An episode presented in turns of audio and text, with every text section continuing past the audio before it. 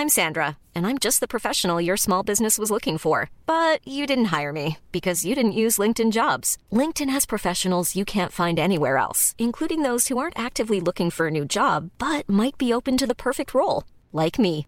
In a given month, over 70% of LinkedIn users don't visit other leading job sites. So if you're not looking on LinkedIn, you'll miss out on great candidates like Sandra. Start hiring professionals like a professional. Post your free job on linkedin.com/people today.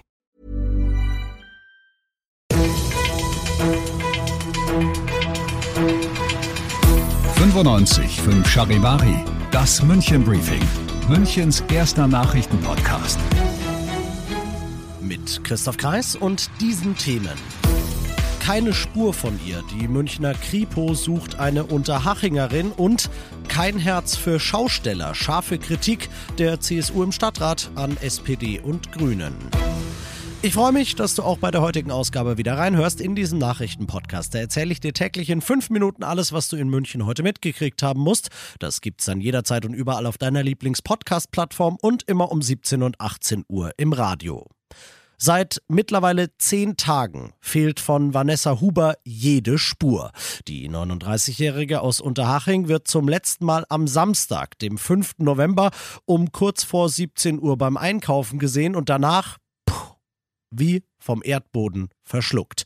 Die Münchner Kripo hat sämtliche mögliche Aufenthaltsorte bereits vergeblich abgeklappert. Es gibt keinerlei Hinweise auf einen Suizid oder darauf, dass Frau Huber einfach durchgebrannt sein könnte.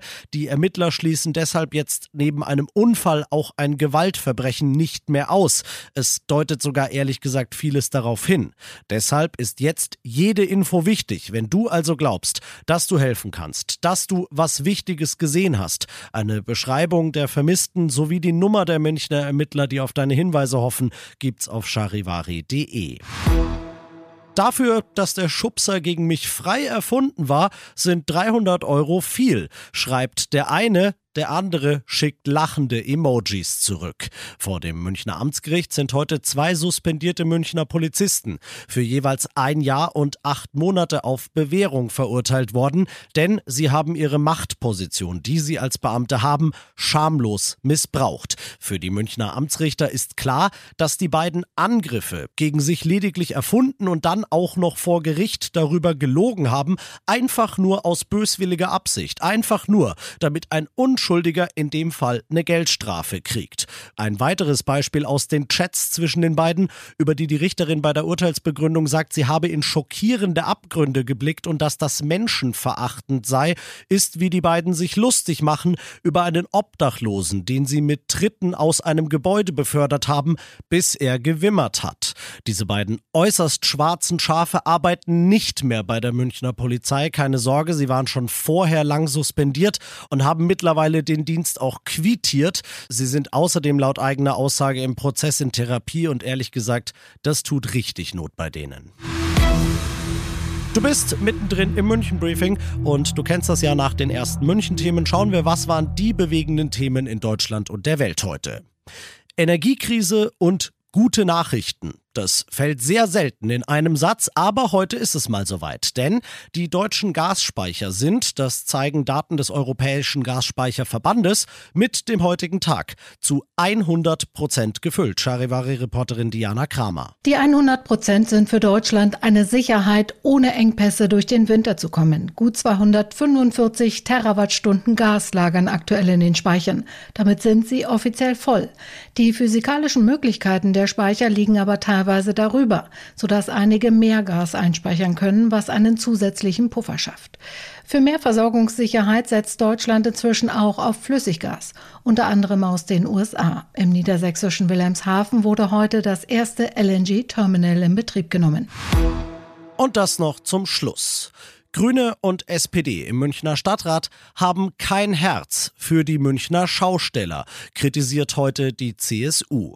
Im Wirtschaftsausschuss hat die grün-rote Mehrheit eine Verlängerung des Frühlingsfests im kommenden Jahr um eine Woche, wie sie der Münchner Schaustellerverband angeregt hatte, abgelehnt. Grüne und SPD begründen das damit, dass den Anwohnern an der Theresienwiese nebst der Wiesen und dem Tollboot und einem Zirkusgastspiel nicht auch noch eine zusätzliche zusätzliche Frühlingsfestwoche zugemutet werden kann. Diese Bedenken hält die CSU beim Frühlingsfest für völlig verfehlt, denn da kämen sowieso hauptsächlich Familien, die viel weniger Halligalli machen als Wiesenbesucher. Und Münchens Wirtschaftsreferent Clemens Baumgärtner, der sorgt sich sogar um die generelle Zukunft der Münchner Volksfeste, denn er sagt, unser Wunsch ist ja nicht nur dadurch getrieben, dass wir den Schaustellern entgegenkommen wollten. Letztendlich leben alle Münchner Volksfeste, gleich ob es jetzt das Frühlingsfest ist, ob es die Wiesen ist, ob es die Auer Duld ist, davon, dass wir starke Beschicker haben. Lichtblick immerhin für die Schausteller, dass die Wiesen nächstes Jahr zwei Tage länger sein wird als sonst, das ist bereits beschlossene Sache und den Anwohnern offenbar zumutbar. Ich bin Christoph Kreis, mach dir einen schönen Feierabend. 95.5 Charivari, das München Briefing, Münchens erster Nachrichtenpodcast. Die Themen des Tages aus München gibt es jeden Tag neu in diesem Podcast um 17 und 18 Uhr im Radio und überall da, wo es Podcasts gibt, sowie auf charivari.de.